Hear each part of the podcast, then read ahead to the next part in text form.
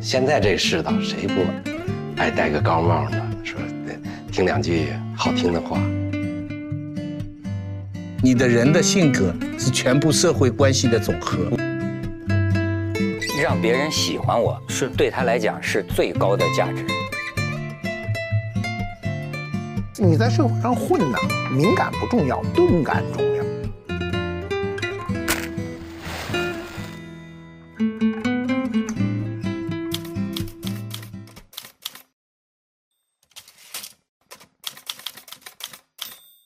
拍马屁实际上是一个相互相辅相成的一个文化。你比如我不喜欢拍马屁吧，我还不喜欢别人给我拍，谁一拍我马上就知道。嗯，他有的不是，我见过极限拍马屁，就是这老板大，大老板在榜上啊，福福布斯什么都有名的。嗯，然后他约我去，约我去呢，我去到他那那个宾馆大堂等着他，是他的宾馆大堂哈。结果呢，他去健身去了，他马上给我发一对不起，我健身，马上就回来，你在大堂等我会儿。我在大堂等了五分钟，他进来了。进来以后呢，穿一身运动装啊，披一大衣，一进门一看，马老师来了，然后啪肩膀一抖，那大衣后面歘就有人接。我怎么想起周星驰的电影？绝对比电影精彩啊！咵一抖，啪就有人接了。要不看后头啊？要我要抖，我得看哥们儿接着没有？别抖地上，那不丢人吗？太自信，彩排过呀，天天。呃，是说这个健身，中国人都是瞎健身、瞎练。我请的美国教练，吸一口，啪一伸哈，后面的人啪就把烟拿走了。那天把我给闹的呀，我他妈都快笑喷了。他不知道我笑什么，就是他所有的动作都是他妈跟排练的一样。那个人就得全神贯注的拍着马屁，要不然这手一弄，你得知道，好，我还想吸一口，你给我拿走了那不成？他就知道，哗哗哗，多两下，全都会。嗯，然后一直电梯都是专用的啊，咵，大堂电梯就空着有一部呢，人全扒在那儿等着。你进去上去了以后上去，又喝茶干什么？所有的动作完全是就是严丝合缝、有节奏的这种拍马屁，整个这过程，我我我是很服气。我回去试了试大衣，没那么容易。你不，你这个抖大衣是用肩膀这个劲儿，你抖不好吧，抖不下去，你瞎晃悠半天，大衣还在身上呢，你知道吗？这这种就是享受，享受他享受这个。你说他是关心真假吗？他可能他就喜欢这个派。那对，但是如果防也不一定能防得住。刚才马老师讲的故事嘛，其实，在美食圈里面最大的一个腕儿就是袁枚了。啊，对，写随园诗单呢。他去南方当当官的时候，给他老师来告别。老师说：“你准备了什么东西？”说：“我准备了一百顶高帽。”嗯，说说这个不好吧？说现在这世道，谁不爱戴个高帽呢？说得听两句好听的话。然后说有几个能像老师您呢？哎呦呵呵呵！出门的时候跟书童说：“嗯，这怎么只剩九十九顶了？”你再怎么说忠言逆耳，谁听逆耳的都不是很舒服，除非特别理智的人。我那时候我们，因为作家都是这样啊，所有因为我那时候当编辑接触都是作家，作家都是心里比较孤傲的，这正常，这正常吧？但太不正常了，因为一堆作家都在一块儿，那怎么办呢？就互相恭维，挖坑。嗯，我原来说过呀，刘震云最会挖坑，挖王朔的坑。王老师，小说写的非常的不错。王朔说不行，写不了，写不好，写不好，啊，过去了。每天吃中吃中饭，那都因为吃饭都在那时候做笔会嘛，都在那个食堂里吃。那时候食堂也没说像现在都是摆上席，就是一人一份端在一起。第二天同样的话还说。说王老师确实，我觉得你小说写得好。王老师真的写的不好。第三天还是这样话，王老师，我是真心的话，你的小说写的是真好。呃，刘老师还有一个绝招，嗯，他先说小刘觉得你写的真好，这太虚伪了，那是他后来学的，把自己名字说出来啊。然后，然后王朔第三天就说，我是觉得我小说写的不错，然我在桌子上呢。刘震云就当场就把脸翻过来对我说：“说一般人最多就扛住三天。”王朔就扛住第三天，嗯，对吧？让人恭维的。我可能也吹吹牛啊，我老觉得别人要是夸我呀，我害臊，这是不是因为咱们这个乡土的自卑感？就是你比如说，呃，咱们要一起吃吃饭，别人要提到说，哎，你我经常看你这个节这个节目，我好像本能的喜欢把话岔开，啊，我但是有些人很享受，怎么我好像觉得就是觉得很不是不好那意思，那那属于受不起似的不是那这个都是一样的。是我也不太愿意谈自个儿节目。你说好容易在一块儿，你谈我那个，因为咱们知道这节目里有各种问题，你心里很清楚，哪次谈话好，哪次不好，人家跟你说这个，其实这属于专业问题，这还不属于拍马屁，这属于一个话题。没有，哎哎哎就是我我要不然我跟你窦文涛我好人坐在一块儿，我怎么说？哎呦，都我平时隔着那屏幕看见的。哎呀，这个我得一个什么什么话题，是吧？就千万别错了。你这说不错，为什么呢？你的节目比较独特，你这个人呢，这个也独特，所以说不说不错。有的演员是说错的，说了半天，最后说的是另外一演员，你知道吗？就这个，所以我现在碰女演员。有时候那女演员说：“马老师，你还记得我呢吗？”我说：“记得呀。”说：“你真记得？”我其实一点都不记得了，因为女演员特别不容易分辨。对，就是 你要一瞎说，肯定就错了。吴大维在上海不是开酒吧嘛，然后也是有一小女孩儿，她的哎一进那个酒吧门，小女孩她就上去，吴孟达，对对对，这经常的。所以对演员来说，你不是真熟的时候，尽量就说：“哎呀，不错什么。”就别说直呼其名，也别跟他谈作品，这真容易非常容易出错。容易拍到马那马不是黄渤自个儿就讲吗？人家说：“哎呀，我这这说了半天，最后你给我签个名吧。”他他中间可能在话题转换中认为他是王宝强，他被迫就签上王宝强。这个 那非常容易个出错这是真事儿，是吧就是柴静在机场被拦住了，然后说。鲁豫老师，我太喜欢这个节目了。然后呃陈老师给人签了个鲁豫。我有一次跟那个呃就在飞飞机上，正好跟姜昆老师，正好坐我我们俩挺有缘，坐一块儿聊了一路，结果嗨，到后来看了一个人，呃先先跟我打招呼，这倒没认错。哎，窦老师，我今天看你的《三人行》，哎，马季老师你也来了。哎，姜昆很幽默是吧？啊，马季老师经常坐飞机的。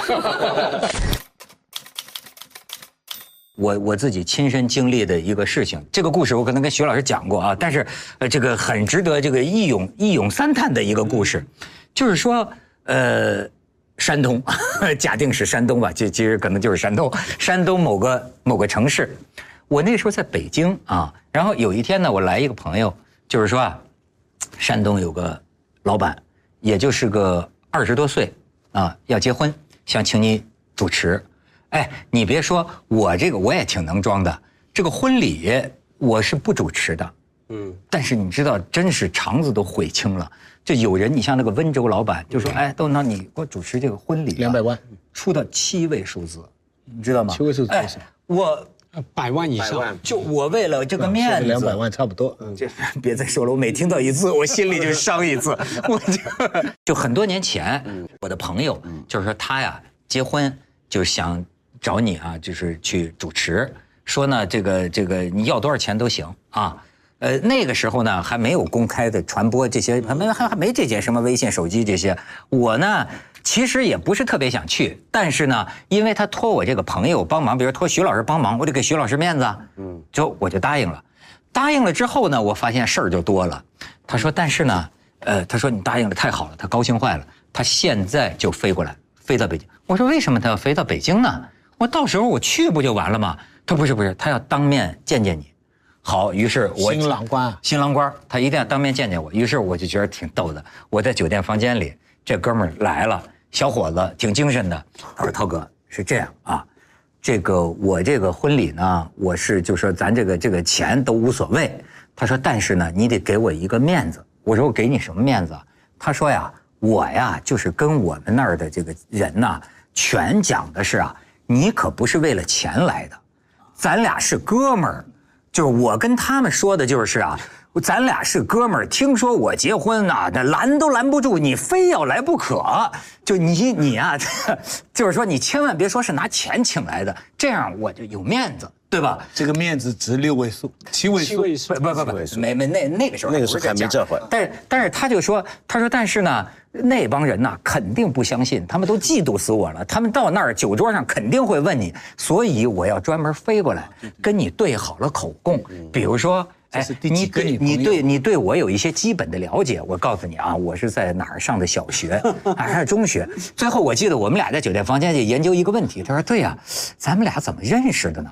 就是怎么说呢？说好，行行行，我都我都记住了。然后哥们儿就飞走了。那然后那天我就去了。”从我一到，你知道吗？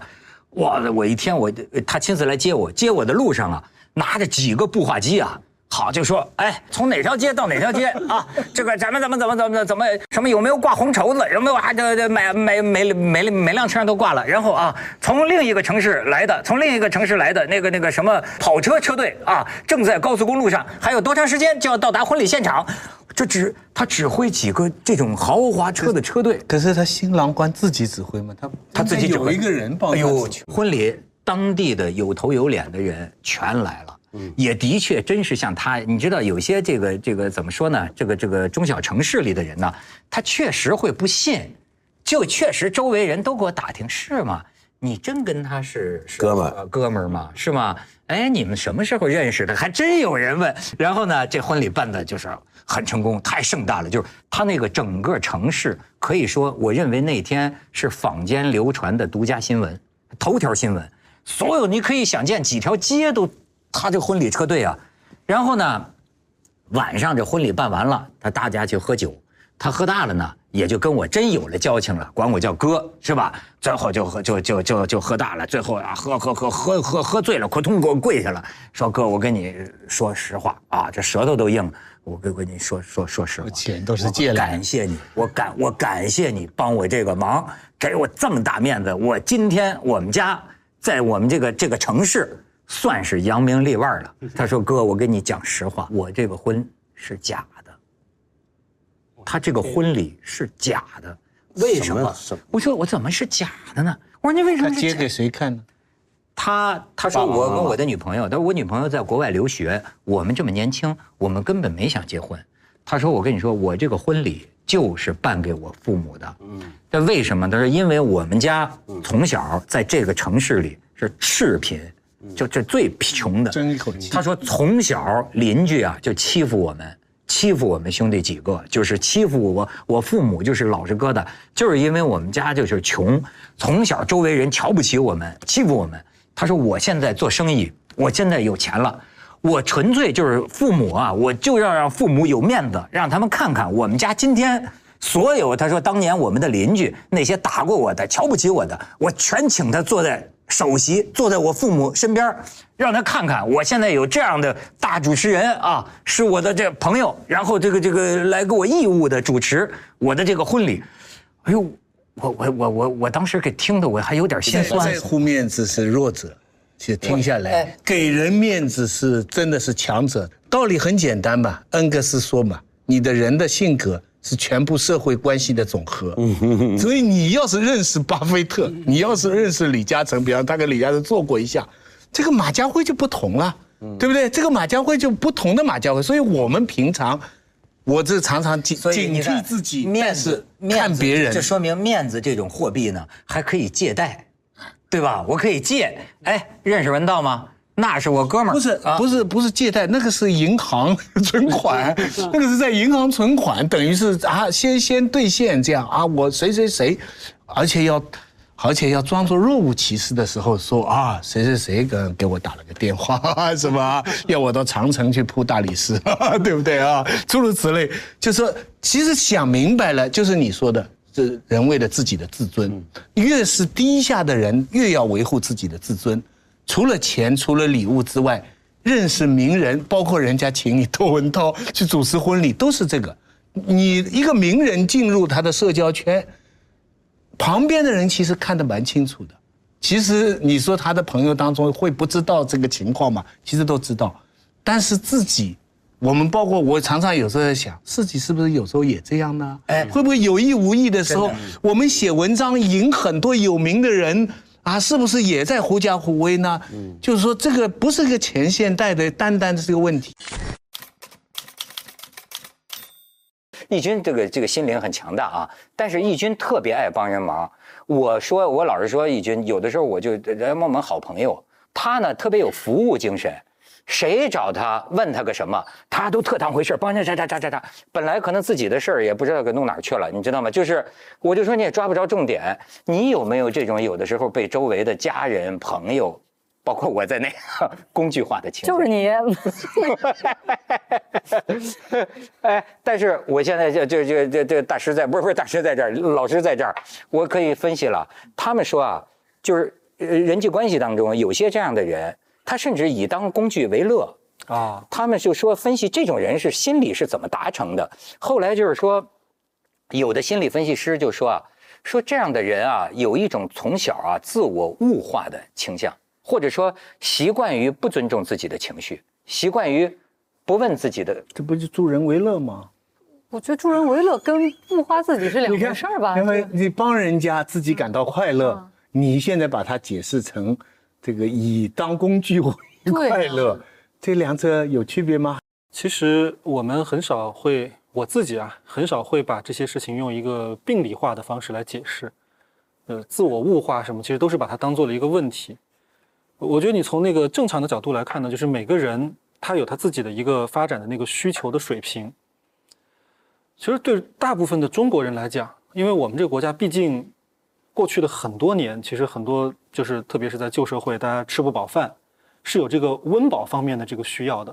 所以有很多人他的那个刚刚说集体无意识嘛，他就是对于那个生存是有强烈的恐惧，所以对他来讲就是他也不觉得自己是在助人为乐，他就单纯觉得说能活你给我提了要求，老板提的要求或者朋友提的要求，我只要答应了，也许将来我就能多条路，嗯或者我这个饭碗我就能端得牢。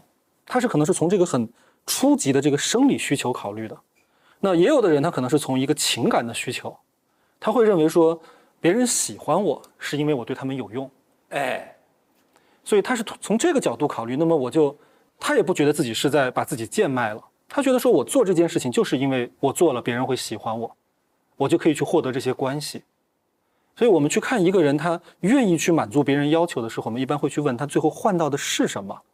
那个东西可能在另外一个人看来说这东西不值钱呀，可是对当事人对那个人来讲，那也许就是他要的。让别人喜欢我是对他来讲是最高的价值。有可能在那个阶段就是他最高的价值。我们整体社会在年轻人的培养过程中，他的呃过程啊是幼儿园、小学、中学、大学。那么一般读完大学下来啊，读完大学下来呢，基本上我觉得绝大多数整体的感觉是敏感的，都是敏感的。哎，是，他要培养社会的，你在社会上混呢，敏感不重要，钝感重要。嗯，日本有本书叫《钝感力》嘛，钝感力就是所谓钝感力，就是领导批评你一句，其实有时候真的是为你好。有的人批评一句就要你寻死觅活的，那肯定不行。就是你不要那么敏感。其实有时候，你比如说，啊、你在哪儿哪儿哪儿，你可能今天有一个事情没做到位，然后你的直系领导可能瞥了你一眼，其实他。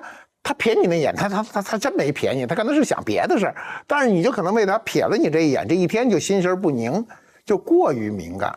呃，我觉得判断事物的时候，你比如你判断一个具体事物的时候，敏感是非常有用的。但是你在判断人际关系上的时候，不要那么过于敏感。人家其实有时候没怎么你，但是是你自我觉得，然后引发连锁反应。那钝感一点呢？那我觉得就朋友之间说错一句话没什么事儿，一一开玩笑过去了。领导之间批评一句啊，把具体的事儿记下来就可以，但是不必要非往心里去，觉得哎呀，我以后是不是上升就无通道了？领导永远看不上我了？不是这样的。呃，人在世界上得生活，嗯，八小时以内是为了八小时以外，呃，尤其这样，你还要当好这个螺丝钉，你才能够给八小时以外提供资源，对吧？你把这个客户服务好了嘞，他们就就 就给你对对对对对对，就是所以哎，这个是个是个人人为我，我为人人的道理。所以关键是界限。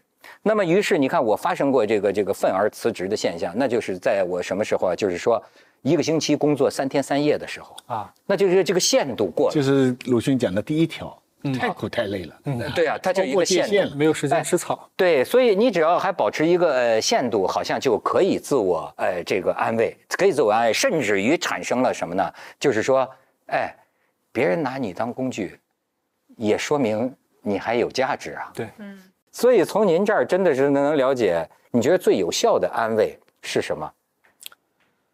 呃，最有效的安慰，我一般会跟他们说，对，就是这样，是这样，就是其实真正的年轻人，他们对这个事儿啊，反倒是能接受的。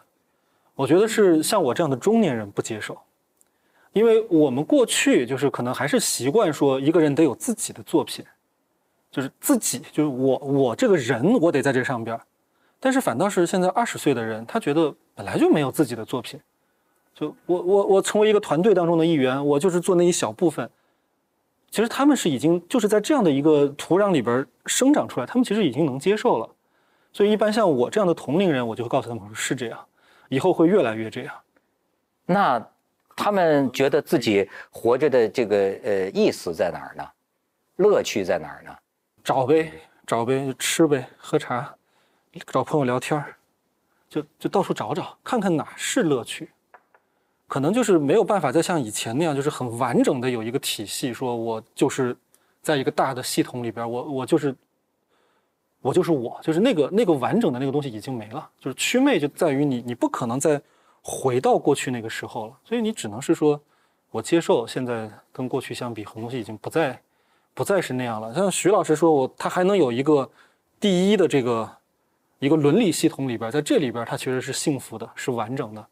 那甚至有的人他可能觉得这个都不存在了，他回回到家，他他说我我我都不想回家，我在那个车库里边，在车里边我我坐一个小时，坐两个小时，我等家人都睡了我再回去，因为我跟他们也聊不到一块儿，也有现在也有这样的，那就只能继续去找，最后找到了你了，对对吧然后找到你，跟你聊了一小时，痛哭流涕，觉得很轻松，正高兴的时候，你这儿我也到点了，我不能一直当你的工具人呐。没错，我也想到了。